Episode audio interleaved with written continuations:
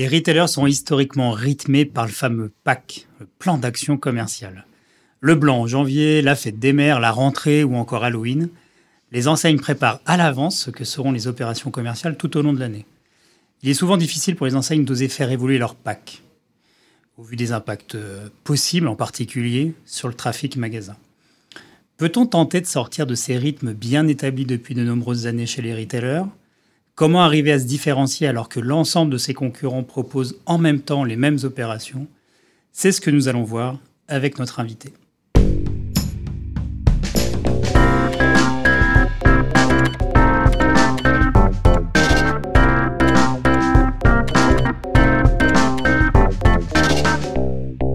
Vous écoutez la session retail du podcast d'Altaviora. Je suis Ludovic Noël, le directeur général de l'agence, et j'ai le plaisir aujourd'hui d'accueillir Arnaud Tizi, directeur conseil chez Altaviora. Arnaud, bonjour. Bonjour Ludovic.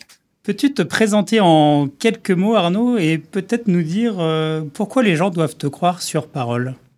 Je suis ravi d'être là aujourd'hui. Il euh, ne faut pas forcément me croire sur parole. C'est déjà ce que je dis à mes, à mes clients et à mes, à mes amis. Pourquoi je suis là aujourd'hui? Parce que ça fait 20 ans que je travaille dans des agences de communication, à réfléchir à des packs. C'était, je crois, mon premier brief quand j'ai commencé à travailler il y a 20 ans pour une enseigne qui s'appelait Leclerc. Je ne savais même pas ce qu'était un pack et ça fait 20 ans que j'en, j'en bouffe, passe-moi l'expression. euh, je réfléchis à des plans d'action commerciale, autant dans la GSA que dans la GSS, que ce soit des activations commerciales, des briefs ambitieux euh, où on nous dit en début d'année on revoit tout, euh, ou alors euh, des briefs beaucoup plus défensifs. Oh, vous inquiétez pas, faites comme l'année dernière. la fameuse question à votre avis, qu'est-ce qui marche? Sachant que le qu'est-ce qui marche, généralement, c'est même pas l'objectif qui est derrière visé. Eh merci. Et question off, parce que c'est une vraie tradition dans notre podcast. Euh, Qu'est-ce qui, euh, récemment dans l'actualité, alors euh, du retail, du digital, peu importe, t'as le plus bluffé, en tout cas cet effet un peu waouh, d'une situation que tu as vécue ou de quelque chose que tu as vu dans l'actualité? Alors, je vais plutôt répondre, puisque c'est la tradition, sur ce que, non pas ce que j'ai vu, mais ce que j'ai entendu. Euh, en l'occurrence, c'est un brief d'un de nos clients, mais je ne peux pas vous en parler ici, malheureusement, peut-être dans quelques semaines ou quelques mois.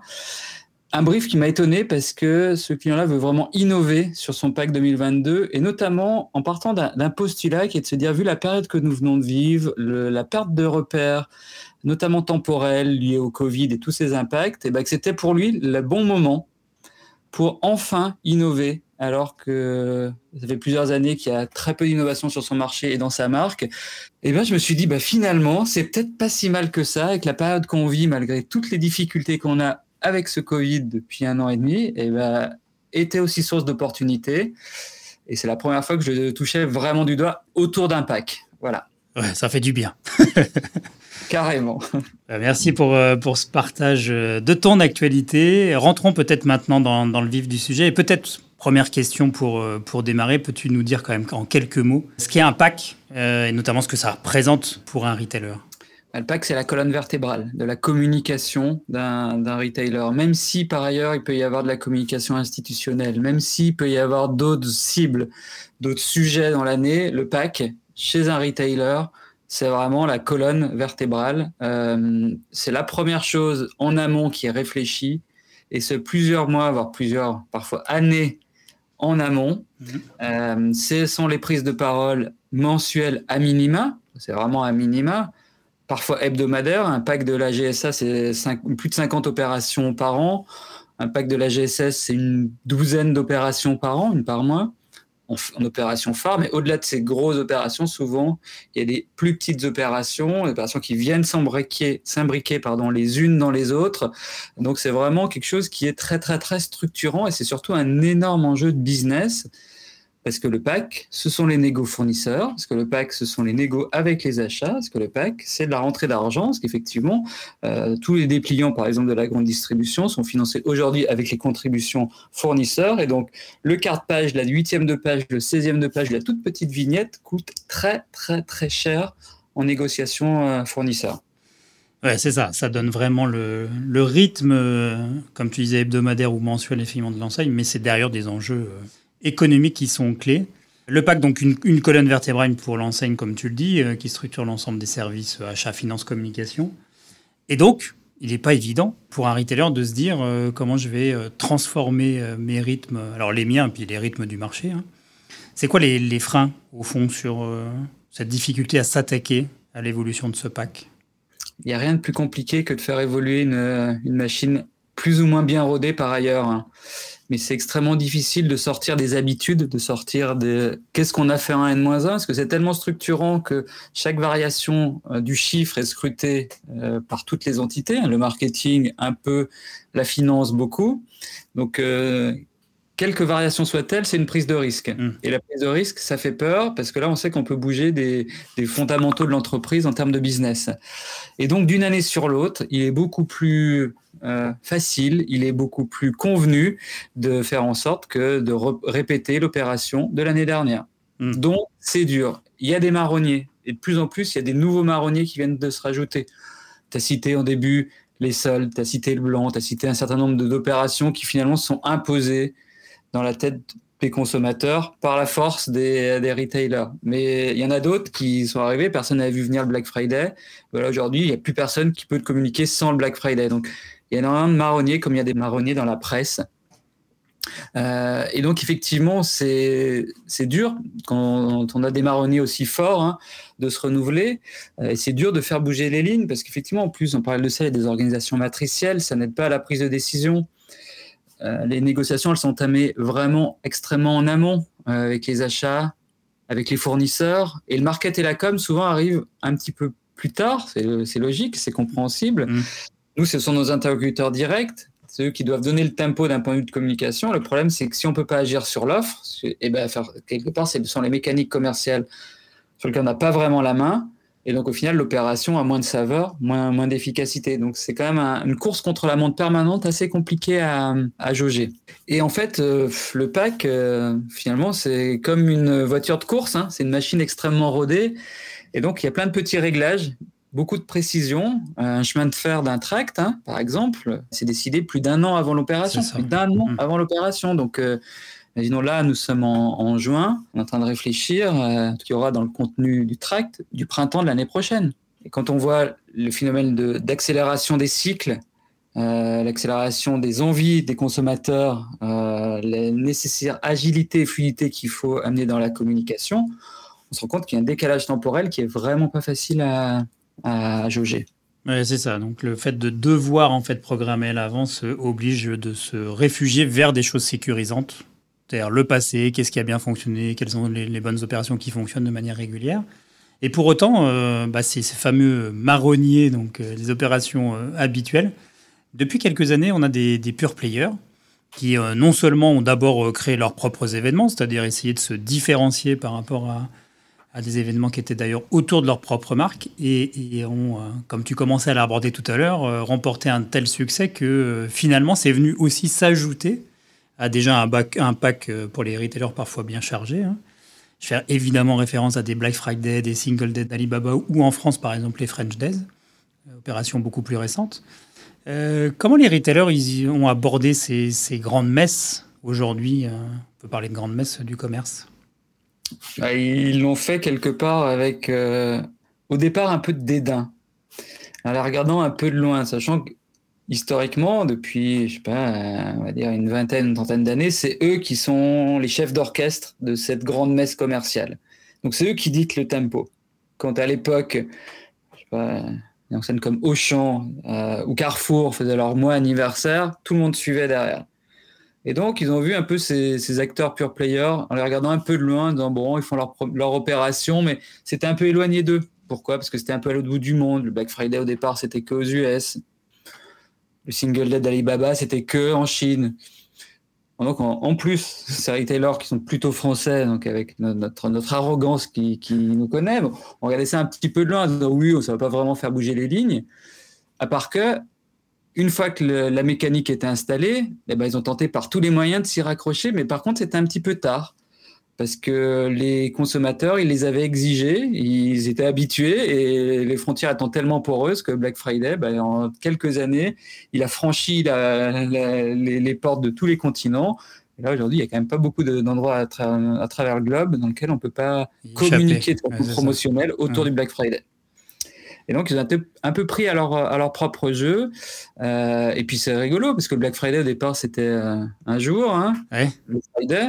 Puis, c'est devenu une semaine. Des produits high-tech, c'est devenu quasiment sur toutes les gammes, tous les secteurs qui sont, qui sont concernés. Même de, le service, aujourd'hui, on vend tout et n'importe quoi sous l'alibi Black Friday.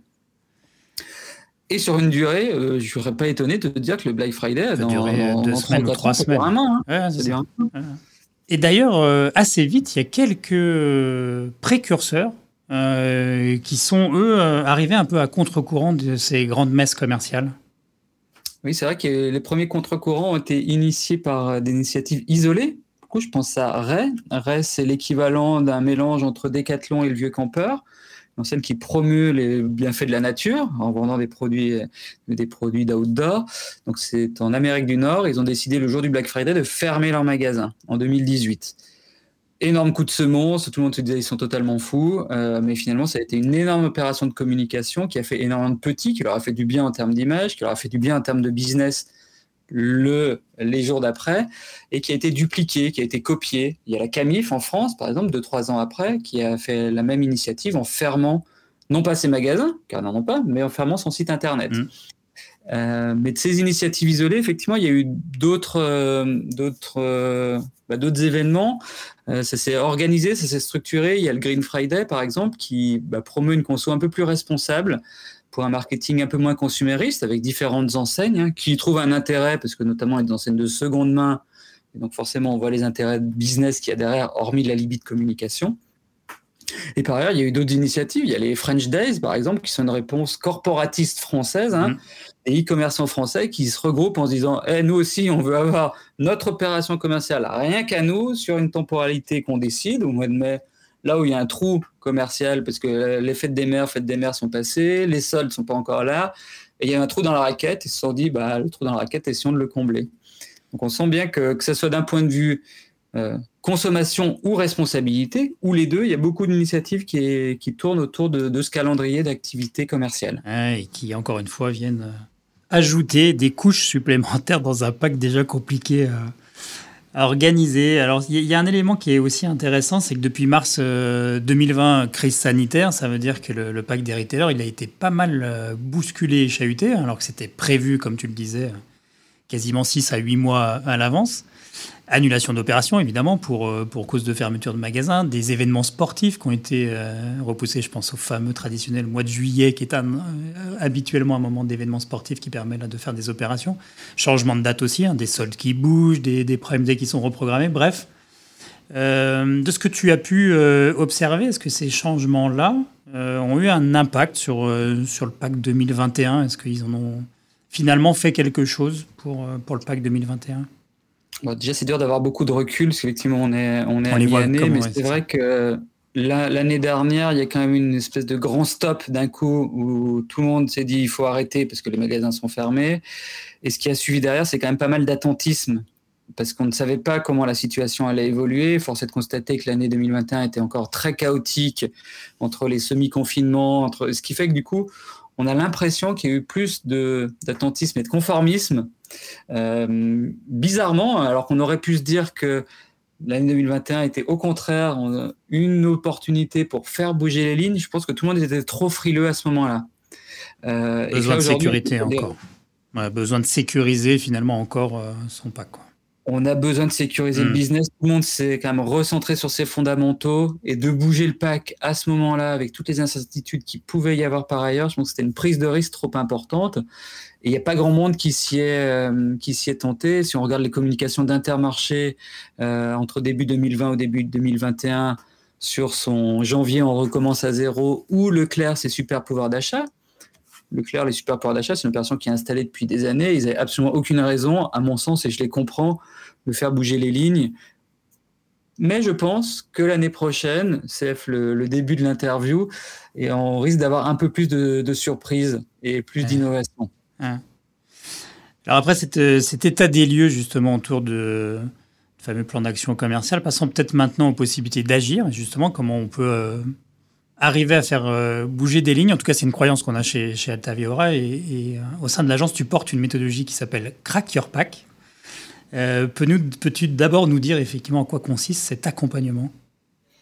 Ouais, Crack Your Pack, c'est une, effectivement, c'est une méthodologie, c'est une offre pour faire en sorte de faire bouger les lignes euh, les lignes, qu'elles soient sur les mécaniques, qu'elles soient sur la création, qu'elles soient sur l'innovation, qu'elles soient sur les canaux, peu importe la façon de faire bouger les lignes. Euh, et ça commence déjà par un, projet assez collectif, parce qu'on a vu que le PAC était quand même au confluent de beaucoup d'enjeux de l'entreprise. Donc on, on met un groupe de travail en place qui permet bah, de définir les contraintes, les objectifs des uns et des autres, donc achat, marketing, communication, commerce, innovation et commerce. Il faut le contrôle de gestion aussi, voire même quelqu'un du, du réseau, réseau mmh. avec toutes les injonctions contradictoires que ça peut sous-tendre, vous imaginez bien.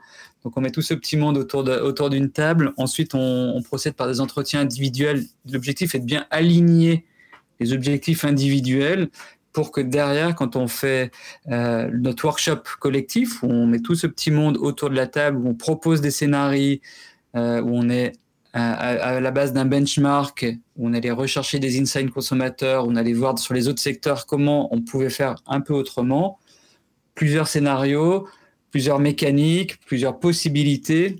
Pour l'objectif, c'est effectivement de réussir à créer un consensus, une volonté collective de faire bouger les lignes et d'avoir une feuille de route et derrière de créer le fil rouge annuel, plutôt un fil rouge de création. S'il y a un fil rouge annuel, c'est pas une obligation, mais c'est quand même mm. souvent, souvent le cas. Et ensuite, d'ailleurs, on passe en phase de run et pour être sûr que d'une part, on décline bien toutes les idées et d'autre part, elles s'appliquent bien, puisqu'effectivement, entre un pack imaginé un an ou six mois avance et la réalité du commerce autant euh, jour J au moment M, eh ben, il y a énormément de modifications et le sujet, c'est d'être vraiment précis et juste le jour J et pas tant les six mois avant. Oui, tu le dis, finalement, face à ces, ces packs homogènes et euh, homogènes entre les retailers, ce que je veux dire, c'est qu'effectivement, tout le monde dans les, chaque secteur d'activité fonctionne à, peu près avec les mêmes, avec les mêmes opérations. Euh, au fond, ça repose, ça, repose la question de, la différenciation. Euh, en quoi, en tant qu'enseigne, je suis en capacité de, de marquer ma, d'avoir des, des, partis pris peut-être un peu plus forts pour euh, justement être euh, montrer cette différence et puis peut-être être une, enseigne préférée pour, pour telle ou telle raison. Et le parti pris de, de, la méthode de Cracker Pack, c'est vraiment de proposer à ces, à ces enseignes finalement de choisir leur combat pour se donner une structure plus forte justement dans son, dans son plan d'action euh, commercial. Est-ce que tu peux illustrer ces, différentes possibilités d'avoir des parties pris un peu plus forts dans son pack? Historiquement, la communication institutionnelle et la communication commerciale des entreprises se regardaient en chien de faïence. L'un défendait des combats hauts, l'autre des combats bassement matériels de faire venir des gens. Et petit à petit, euh, les consommateurs demandent aux entreprises de synchroniser beaucoup plus leurs combats, leurs discours, leurs messages. Et nous, ça nous donne énormément de possibilités, et nous, on y croit vraiment beaucoup, que du coup, les combats de l'enseigne, historiquement portés par la com institutionnelle, se traduisent dans des actions concrètes, se traduisent, et notamment et principalement pour les retailers, dans le pack, puisque ça reste leur moyen d'expression principal. Et pas que un beau spot télé deux à trois fois dans l'année, mais mmh. aussi des opérations commerciales qu'on peut retrouver dans les magasins, qu'on peut retrouver sur le digital. Donc ça fait partie, nous, des, des sujets qu'on porte et on croit, auxquels on croit vraiment. C'est-à-dire, tiens, essayons de partir de un, deux, trois combats structurants, donc plutôt portés par la com institutionnelle, pour derrière, éventuellement, soit réarticuler le pack, et du coup d'avoir des actions fortes et massives qui portent ce ou ces combats-là. Qui sont finalement des preuves.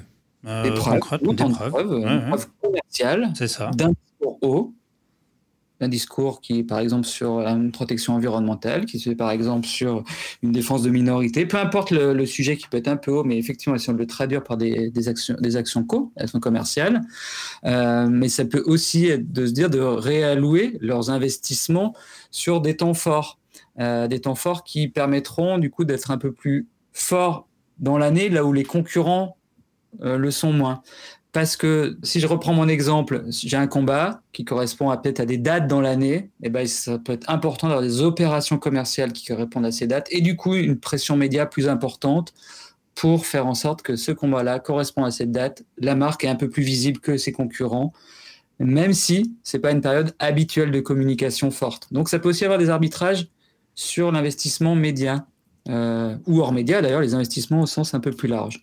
Mais il peut également avoir d'autres actions, de se dire effectivement, il y a beaucoup de nos clients qui se posent des questions d'avoir son opération propriétaire. C'est un peu le grand rêve de tout le monde. De eh comme euh, McDo a réussi à s'approprier ses vignettes Monopoly, par exemple, euh, bah, de dire est-ce que moi je peux avoir mon opération et le rêve, le saint graal, c'est d'avoir cette opération qui se reconduit d'une année sur l'autre, non pas par euh, habitude, mais plutôt parce qu'on a réussi à trouver quelque chose. C'est ça, que les autres n'ont pas. Exactement, comme hmm. l'opération pourcentage de Grand Optical, euh, qui depuis a été largement copiée, mais qui pour eux, à un moment donné, a été une opération qui leur a permis de marquer leur différence et qui est attendue par le réseau. Par les consommateurs, j'y crois un peu moins, mais au moins par le, réseau, et par l'interne, c'est déjà pas mal. C'est déjà ça. Euh, juste savoir, est-ce que tu as des exemples comme ça à partager à, à nos auditeurs sur les, les bonnes pratiques de, certains retailers pour arriver à, trouver ces opérations euh, terrain? Moi, c'est vrai que j'ai une approche souvent assez pragmatique et, j'avoue que souvent, je trouve que les meilleures idées viennent du terrain, en vrai. Euh, j'ai un exemple qui m'a marqué, parce que je venais juste de commencer ma, carrière professionnelle, c'était à l'époque du lancement du ticket Leclerc, et là j'avais appris, parce que je travaillais sur le sujet, bah, que l'initiative venait d'un adhérent local dans le sud-ouest qui avait écouté un de ses clients qui lui disait bah, c'est quand même dommage que vous n'ayez pas un système euh, qui nous permette, quand je fais des achats, de me redonner une petite partie sous forme de ticket. Et ben de ça, ils ont cogité dans leur coin, ils ont fait leur opération au niveau local, puis ça a été repris au régional, puis au national. Et puis après, derrière, ça fait euh, plus de 20 ans que ça dure. Donc je trouve qu'il n'y a rien de plus fort et juste, surtout, de, bah, de faire confiance au, réseau, de faire confiance aux clients et, de les écouter et de partir de là plutôt que de phosphorer entre marketeux euh, dans, avec des idées aussi brillantes que parfois abscons. Euh, donc, moi, mon conseil, c'est effectivement soyons pragmatiques et écoutons les clients. C'est ça. Et, là aussi, quand tu dis terrain, écoutons les clients et nos magasins. Exactement, exactement. voir ce qu'ils ont eux-mêmes initié. On sait que dans d'autres euh, euh, sujets comme la RSE, par exemple, souvent, on, oublie d'aller regarder ce qui se passe déjà comme initiative sur le terrain qui permettent euh, euh, d'imaginer des choses à l'échelle nationale. Merci Arnaud pour ce point complet sur, le, sur les packs et ces premières solutions que tu, tu as partagées avec nous. je vous invite à suivre l'agence Altaviora sur nos réseaux sociaux, LinkedIn et Instagram. Si vous avez aimé ce podcast, n'hésitez pas à en parler autour de vous. Ce podcast est créé par Altaviora Jetpol produit par la société Little Bird, que je remercie à nouveau. On se retrouve bientôt pour un nouvel épisode, soit d'une session euh, retail, soit d'une session digitale. Merci de nous avoir écoutés et à très vite.